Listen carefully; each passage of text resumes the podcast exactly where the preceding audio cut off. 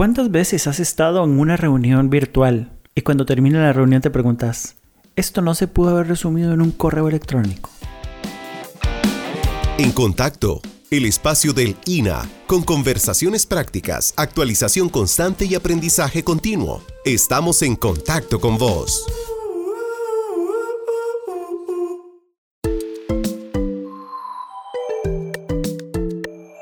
Hola, ¿cómo vas? Yo soy Marco Brenes. En esta ocasión eh, estamos en una edición más, en un episodio más de En Contacto, el podcast que te habla sobre actualidad, sobre tendencias, sobre información que va a ser útil y que va a estar en actualización constante para tu beneficio. Hoy compartiremos sobre el tema sobre la eficacia o la eficiencia de las reuniones virtuales.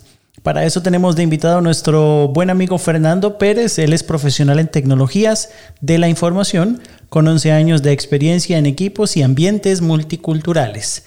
Dada la naturaleza del puesto, Fernando, bueno, primero te saludo, ¿cómo estás?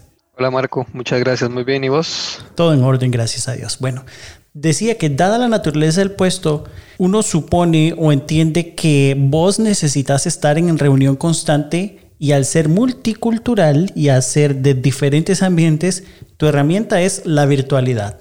¿Es así? Es correcto. Al trabajar con personas de otras partes del mundo en diferentes idiomas, pues no siempre, eh, sobre todo ahora en estos tiempos, se puede estar trabajando con esas personas en el mismo lugar y eh, al mismo tiempo.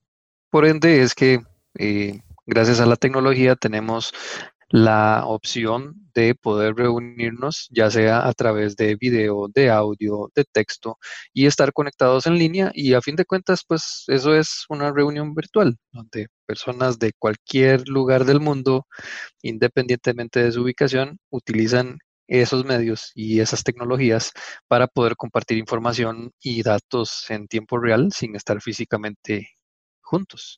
Perfecto. Eh, iniciábamos el podcast con una pregunta.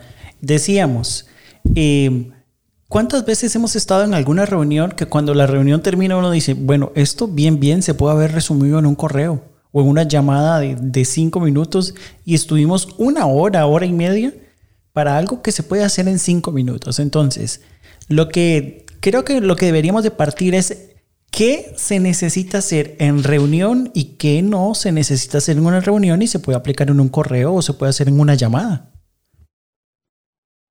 Esa es una excelente pregunta, de hecho. Eh, ahora, yo creo que es natural que una reunión virtual reemplace a una reunión presencial. Sin embargo, si pudiéramos dividir el problema que vos mencionás en cuatro partes, bueno, las reuniones tradicionales vienen a ser una parte de ellas, cuando vos necesitas estar en el mismo momento y en el mismo lugar. Sin embargo, otra tajada del queque o otra parte sería cuando estás en un diferente momento, pero en el mismo lugar.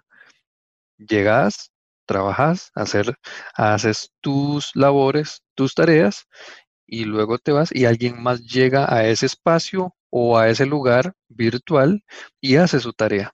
Ahora bien, las otras que yo creo que más nos interesan es cuando necesitas estar en el mismo momento, pero en el diferente lugar. Es decir, llamadas de conferencia, videoconferencias, llamadas en línea, un mensaje instantáneo, un mensaje de texto. Y el otro, que es donde nos podríamos eh, preguntar si realmente amerita estar en ese último cuadrante, es cuando estás en un diferente tiempo y en un diferente lugar para resolver un problema. Y ahí puede ser el correo, un foro de discusión, una red social, un blog, un wiki o mandar un video o un audio.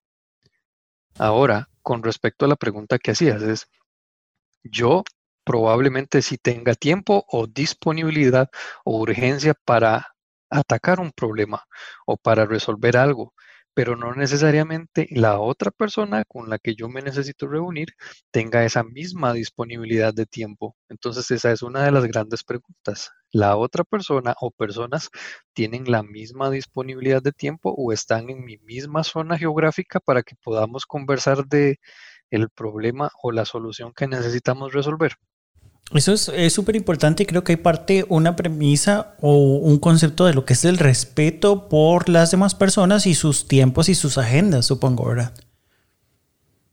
Definitivamente. Y hay una, eh, un principio que a la hora de resolver un asunto o de tener una eh, reunión con alguien es necesario evaluar cuál es la zona geográfica en la que está la persona, cuál es la agenda con la que dispone esa persona. Por ejemplo, algunos ejecutivos o algunas personas por la naturalidad de su puesto o las tareas que realizan no tiene una disponibilidad de tiempo fija o la agenda es muy variable. Entonces, eso es lo que yo a la hora de hacer una reunión virtual o de contactar a alguien necesitaría poder evaluar. Sí está demostrado y es eh, muchísimo más efectivo resolver algún asunto mediante eh, una llamada telefónica o una videoconferencia, una reunión virtual en el momento en lugar de eh, escribir un correo o enviar un texto porque no se resuelve en el momento. Ahora, no todos los temas sabemos que necesitan tener una resolución inmediata. Entonces, es otra de las variables que podríamos tener en cuenta. ¿Con qué tanta urgencia necesito resolver esto que tengo entre manos para hacer una videoconferencia y hacer uso del tiempo de la otra persona, de su agenda, en un momento específico, o puedo resolverlo, como dicen, offline o fuera de línea, en el mejor momento que la otra persona o personas puedan. Creo que eh, es súper importante, bueno, ver el tema de prioridades de temas y como bien lo mencionaste, de urgencia, porque en muchas ocasiones hay cosas que uno no se explica, ¿verdad? Que tal vez había un tema urgente que se debía de tratar y simple y sencillamente solo se mandó un correo electrónico.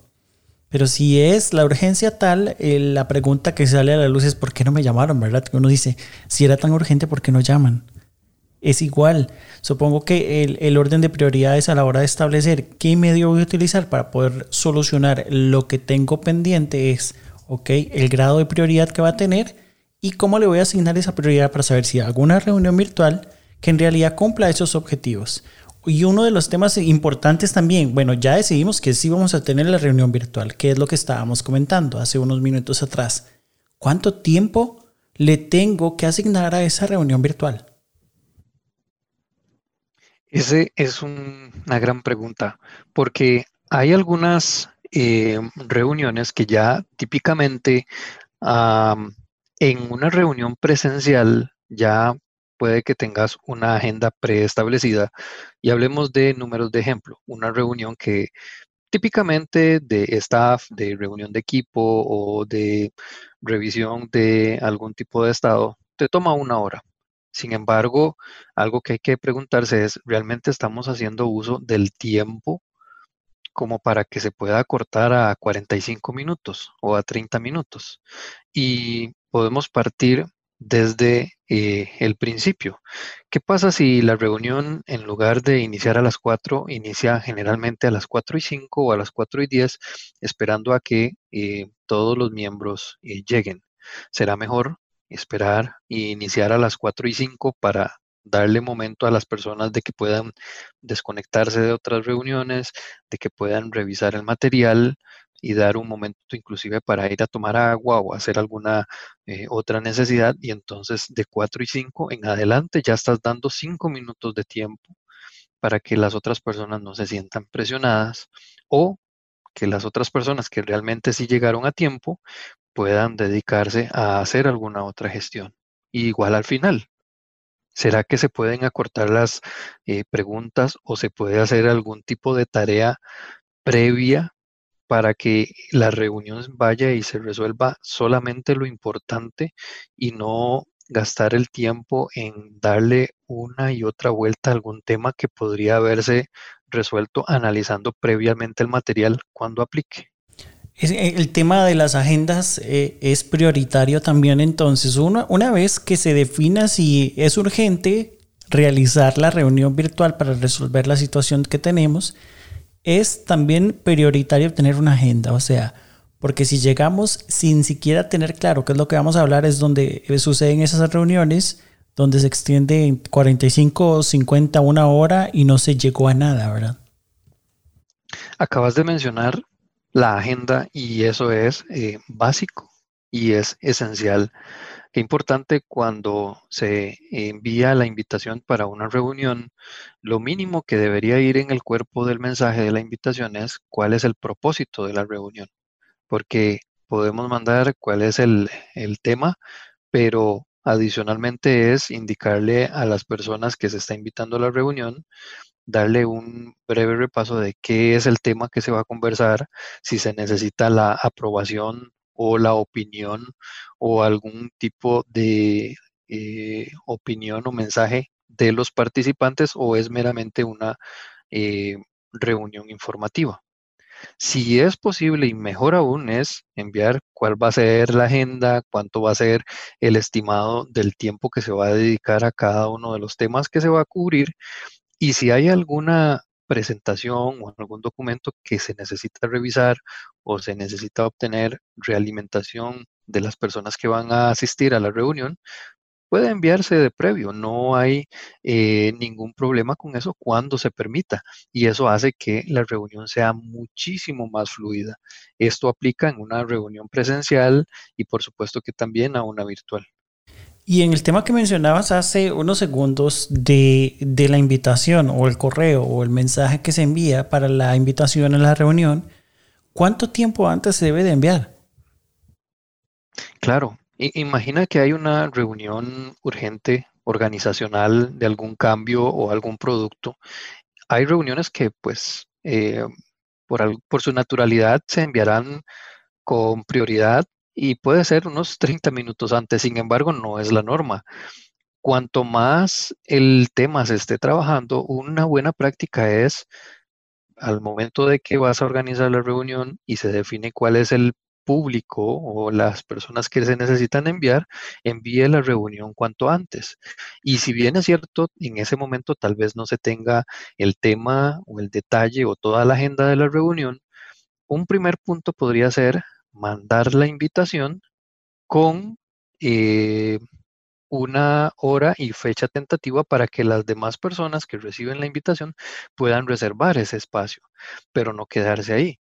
Una vez que se tienen más actualizaciones, entonces se envía una, una actualización de esa reunión que enviaste con la agenda o con los invitados, se agrega cuáles son las personas que son requeridas para esa reunión, cuáles son las personas que son opcionales asistir para en el momento que el receptor eh, tiene esa eh, invitación de, de, reunión en su agenda, en su calendario, puede ver si es una expectativa que esté ahí sí o sí, o es una reunión en la que podría no estar porque eh, el tema que se va a abarcar ya no le afecta. Sin embargo, es eh, yendo a tu pregunta, lo más importante es con el tiempo de antelación es a lo, a lo más pronto que se pueda enviar la reunión o al menos la invitación con detalles preliminares mejor, porque así también el organizador se está asegurando de que puede reservar ese espacio en la agenda de las personas que necesite.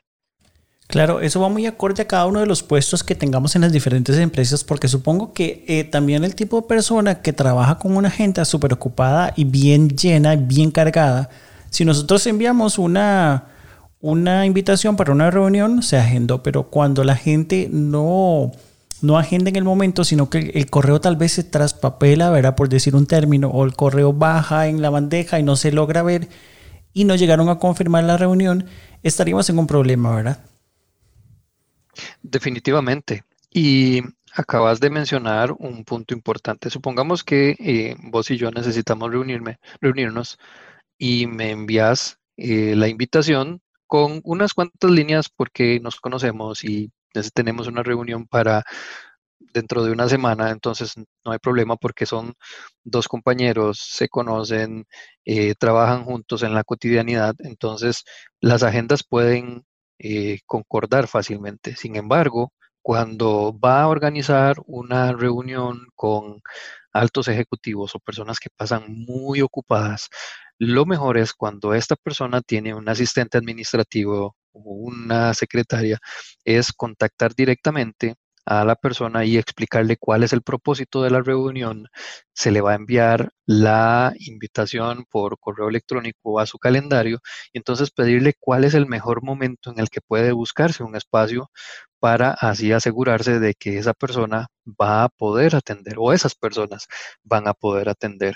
Y pues eh, no está escrito por ahí, pero supongamos que eh, cuatro personas del staff necesitan reunirse con el presidente de la corporación, entonces ahí es cuando las otras personas tienen que ajustarse a la agenda del presidente de la corporación porque generalmente es una persona que anda con alguna agenda más ocupada porque cuesta un poco más conseguir el espacio. Entonces ahí es donde entra el juego de ir buscando las agendas, de ser flexible, que es un, eh, una, un tema también importante a tratar a la hora de organizar una reunión virtual. Perfecto, Fernando. Eh, rápidamente llegamos a la mitad de este episodio. Vamos a hacer una pequeña pausa y, cuando regresemos vamos a, a, tomar un tema desde la parte técnica, situaciones técnicas que nos pueden pasar o cosas que tenemos que tener al tanto o en ocasiones por motivos de fuerza mayor que hay que cancelar una reunión. ¿Cómo manejar todas estas situaciones? Al volver de la pausa caen En Contacto. No te vayas. En breve seguiremos en contacto. En nuestra jornada laboral siempre es importante estar seguros. Por eso te invitamos a implementar las siguientes prácticas. Reconoce las áreas de riesgo que pueden ser altamente peligrosas y mantenerte separado de estas. Mantén una postura adecuada para que protejas tu espalda. Toma descansos regulares. Reducir las posibilidades de una lesión utilizando las herramientas o equipos de trabajo adecuadamente. Identifica las salidas de emergencia y mantenerlas libres de objetos que puedan obstruir el paso. Informa a tu jefatura o supervisor sobre cualquier situación de peligro que atente contra la seguridad de tu lugar de trabajo. Al aplicar las adecuadas normas de seguridad, te garantizarás un entorno seguro en tu lugar de trabajo. Esta es la mejor manera de mantenerse actualizado. Esto es En Contacto. Ok, después de esta pequeña pausa retomamos nuestro tema, la importancia o cómo hacer reuniones virtuales efectivas. Ese es el tema que estamos eh, abarcando en este episodio del podcast En Contacto del INA. Y estamos hablando con Fernando Pérez, el experto en reuniones eh, virtuales por la naturaleza del puesto en la cual se encuentra. Antes de irnos a, pausa, decíamos de situaciones técnicas que podemos tener en cuenta o que debemos de tomar, en cuenta a la hora de hacer nuestras reuniones virtuales, Fernando.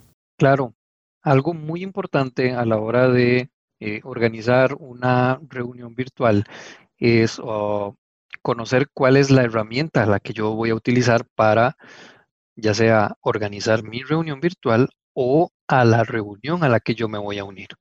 Entonces, cuando sea su primera reunión con una herramienta eh, de reuniones virtuales, es tómese el tiempo para descargar la aplicación, haga llamadas de prueba, verifique que el audio suena bien, ajuste el nivel de luz, activando la cámara si se le pidió o usted requiere que las personas eh, lo vean a usted y que pueda verse bien y siéntase cómodo con esa aplicación, con esa herramienta revise que las opciones disponibles de la aplicación son las que se ajustan a sus necesidades. Por ejemplo, la cantidad de miembros permitidos, el tiempo que la aplicación permite tener una reunión continua y revise qué tan fácil, esto es muy importante, es el uso de esa aplicación, ya sea en una computadora, en una tablet o en un celular. Mencionabas entre todas las características o, o aportes el de la cámara web, entonces, ¿cómo maneja uno ese, ese, punto de la cámara web? Uno solicita que las personas estén con la cámara web encendida, cuando hace la invitación les solicita que la activen o en el momento que tenemos la reunión les solicita cómo manejar ese aspecto de la cámara web. ¿Y qué tan beneficioso puede hacer o no? Excelente pregunta. De hecho, em, no sé si sabías, pero hemos visto que activar la cámara puede evitar el multitasking o la multitarea y acortar los tiempos de reunión. ¿Por qué? Porque nos fuerza a poner mayor atención, ya que las demás personas nos están viendo, sea que estemos liderando la reunión o que estemos prestando atención.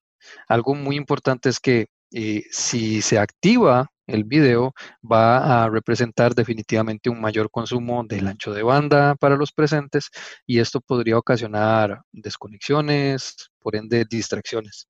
Y eh, muy importante, en algunas regiones o países una conexión a Internet estable para una videollamada es realmente un reto. Entonces, Aquí lo importante es informar previamente a los participantes de la reunión si se espera que ellos activen sus cámaras o eh, por el contrario, si es opcional para que ellos puedan estar preparados.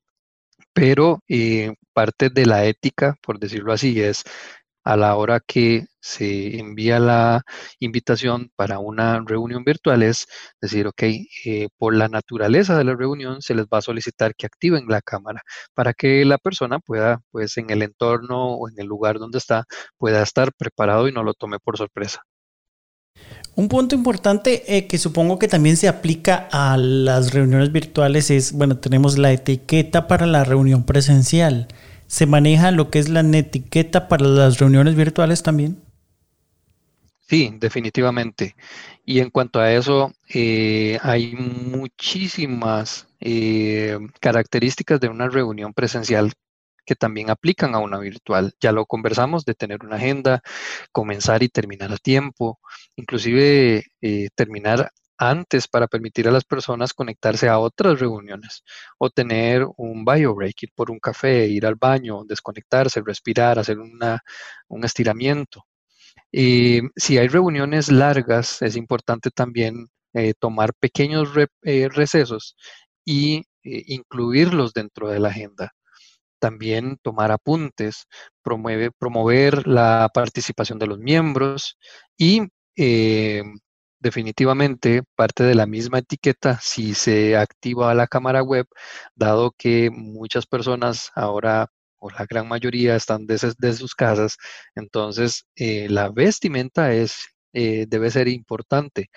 He estado en muchísimas reuniones y de varios ámbitos y vieras que difícilmente he visto a personas con saco y corbata, pues están desde su casa. Entonces, de pronto eh, se relaja un poco más la vestimenta, pero no vas a toparte en una reunión corporativa con eh, algún eh, miembro que esté en una camiseta de correr y con gorra, porque igual en el momento en que una reunión virtual con video, pues también la percepción y el mensaje no tiene la misma intención o la misma fuerza cuando la persona que lo emite, pues no concuerda el mensaje con eh, su eh, vestimenta o con su aspecto. ¿Cómo, ¿Cómo manejar el tema? Dos puntos que te dejo para que nos converses. El tema número uno, cuando eh, cuando se debe grabar la reunión. Eh, se necesita, igual que cuando se activa la cámara, uno le informa a las personas que, que, están participando con uno que la reunión se va a grabar para efectos de, etcétera. Se debe informar o no. Y el número dos es, ok, por un motivo tiene que ser fuerza mayor. Súper, súper importante que hay que cancelar. ¿Cómo manejar el tema de la cancelación de una reunión que ya estaba previamente agendada? Gracias por preguntar. Sí, definitivamente hay algunas aplicaciones que permiten eh, que se pueda grabar la reunión, ya sea a nivel local en la computadora o subirlo a la nube. Y esta opción es muy útil, pues algún miembro que no pudo asistir a dicha reunión puede revisarla luego. Puede servir también como evidencia de los temas tratados o para posteriormente reafirmar algún tema visto o inclusive a niveles de entrenamiento. Como consejo, eh, siempre hay que preguntar a los asistentes si existe algún inconveniente en que esa eh, reunión pueda ser grabada. En algunos casos, ya sea por contrato o por zonas geográficas, eh, esta opción de grabar se considera inclusive ilegal. Entonces, es una responsabilidad de la persona que organiza la reunión conocer de estos temas. Perfecto, para evitar problemas que nos pueda generar toda esta situación a futuro, ¿verdad? Para un tema, para la misma empresa o hasta la misma persona que está organizando. Exacto. Y disculpa la otra pregunta que hiciste junto con esta. La cancelación de la reunión, ¿verdad? Que hablábamos que mencionabas que tal vez hay la misma, hay aplicaciones que nos permitan cancelar una reunión que yo había agendado y simple y sencillamente me llega un correo de que me cancelaron la reunión y está bien, listo, estamos haciendo uso de la tecnología, pero mi pregunta sale a partir de, ¿es lo correcto solamente cancelar por medio de la aplicación o es mejor también enviar un correo para que la gente esté informada o hasta enviar una nota o no sé, para que la gente esté informada y se tome la seriedad de la misma reunión, ¿verdad? Excelente pregunta. De hecho, eh, solo cancelar por cancelar eh, no se ve muy bien, de hecho, y siempre y cuando la herramienta que se esté utilizando lo permita, en la misma cancelación se puede enviar cuál es el propósito de por qué se cancela la reunión. Y una, un motivo podría ser porque ya eh, se vieron los temas o se resolvieron los asuntos a través de algún otro medio, por correo o eh, por alguna llamada rápida, por ejemplo. Y eh, es importante cuando se envía una cancelación, es una cancelación implícitamente en el cerebro está que la reunión ya no se necesita o que ya no va a tener efecto. Sin embargo, si la reunión se necesita aplazar, se necesita posponer, entonces es importante enviar una nueva invitación con la fecha o con la hora ajustada o eh, siempre en cualquiera de los dos casos es prudente indicarle a los invitados cuál es el motivo de por qué se está cancelando la reunión y eh, si existe alguna acción requerida por eh, los participantes. Pongamos un ejemplo. Teníamos una reunión para hoy a las 5 de la tarde, sin embargo, eh, acá en el podcast logramos resolverlo, entonces ya no necesitamos la reunión. Se envía una nota y se indica que los temas ya fueron cubiertos, sin embargo, se le solicita a los invitados, a los asistentes, que envíen eh, un reporte con su realimentación en los próximos eh, dos días para eh, cerrar el tema y quedó listo. Esa es una muy buena práctica, dar cuál es el propósito de por qué se cancela y dar alguna otra opción si se necesita ajustar la fecha, el día, la hora, por ejemplo. Ya vamos casi que terminando, don Fernando. Si quisiera retomar el tema del cuadrante que nos mencionabas al inicio del podcast para refrescarlo y que la gente que está escuchando lo retome también y que se quede con esa información tan importante y es en qué de los cuadrantes, según la prioridad de la información o el problema que tenemos que resolver, tenemos que ubicar la reunión para saber si lo realizamos virtual o si hacemos un correo o si, o si hacemos una llamada. Entonces, para refrescar esa parte, por favor.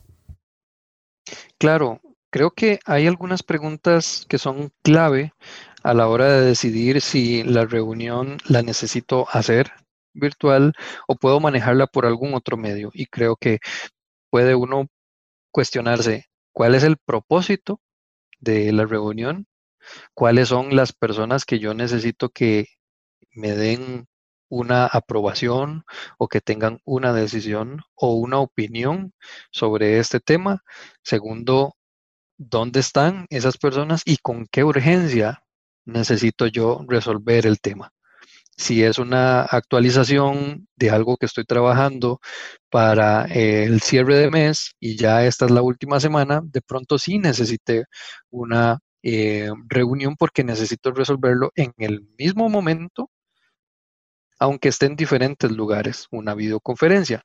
Pero si hay alguien que puedo resolver, algo que puedo resolverlo en un momento diferente y estemos en un lugar diferente, el correo o un foro o un blog sea lo más adecuado. Entonces yo puedo preguntarme qué tan urgente, cuáles personas necesito para no despertar a alguien que de pronto en el otro lado del mundo esté durmiendo ahorita y sea algo que podía esperar hasta la próxima mañana de la persona con la que yo necesitaba conversar.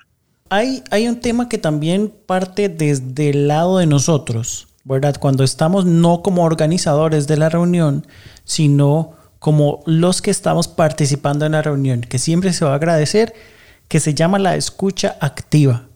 O sea, ser partícipes de la reunión para que no sea solo un monólogo bastante complejo, ¿verdad? Definitivamente, y yo creo que si eh, nos invitan a unas reuniones porque al menos necesitábamos estar informados de lo que se está discutiendo y siempre es muy apreciado el poder realizar preguntas. En lugar de quedarme yo con la pregunta y parecer tal vez eh, de alguna manera ignorante porque pregunto más bien que bien poder utilizar el tiempo, si en esa reunión se permite, para preguntar, para opinar, para comentar y yo enriquecerme y obtener en ese mismo momento una solución o una respuesta a algo que está en mi cabeza que necesito resolver.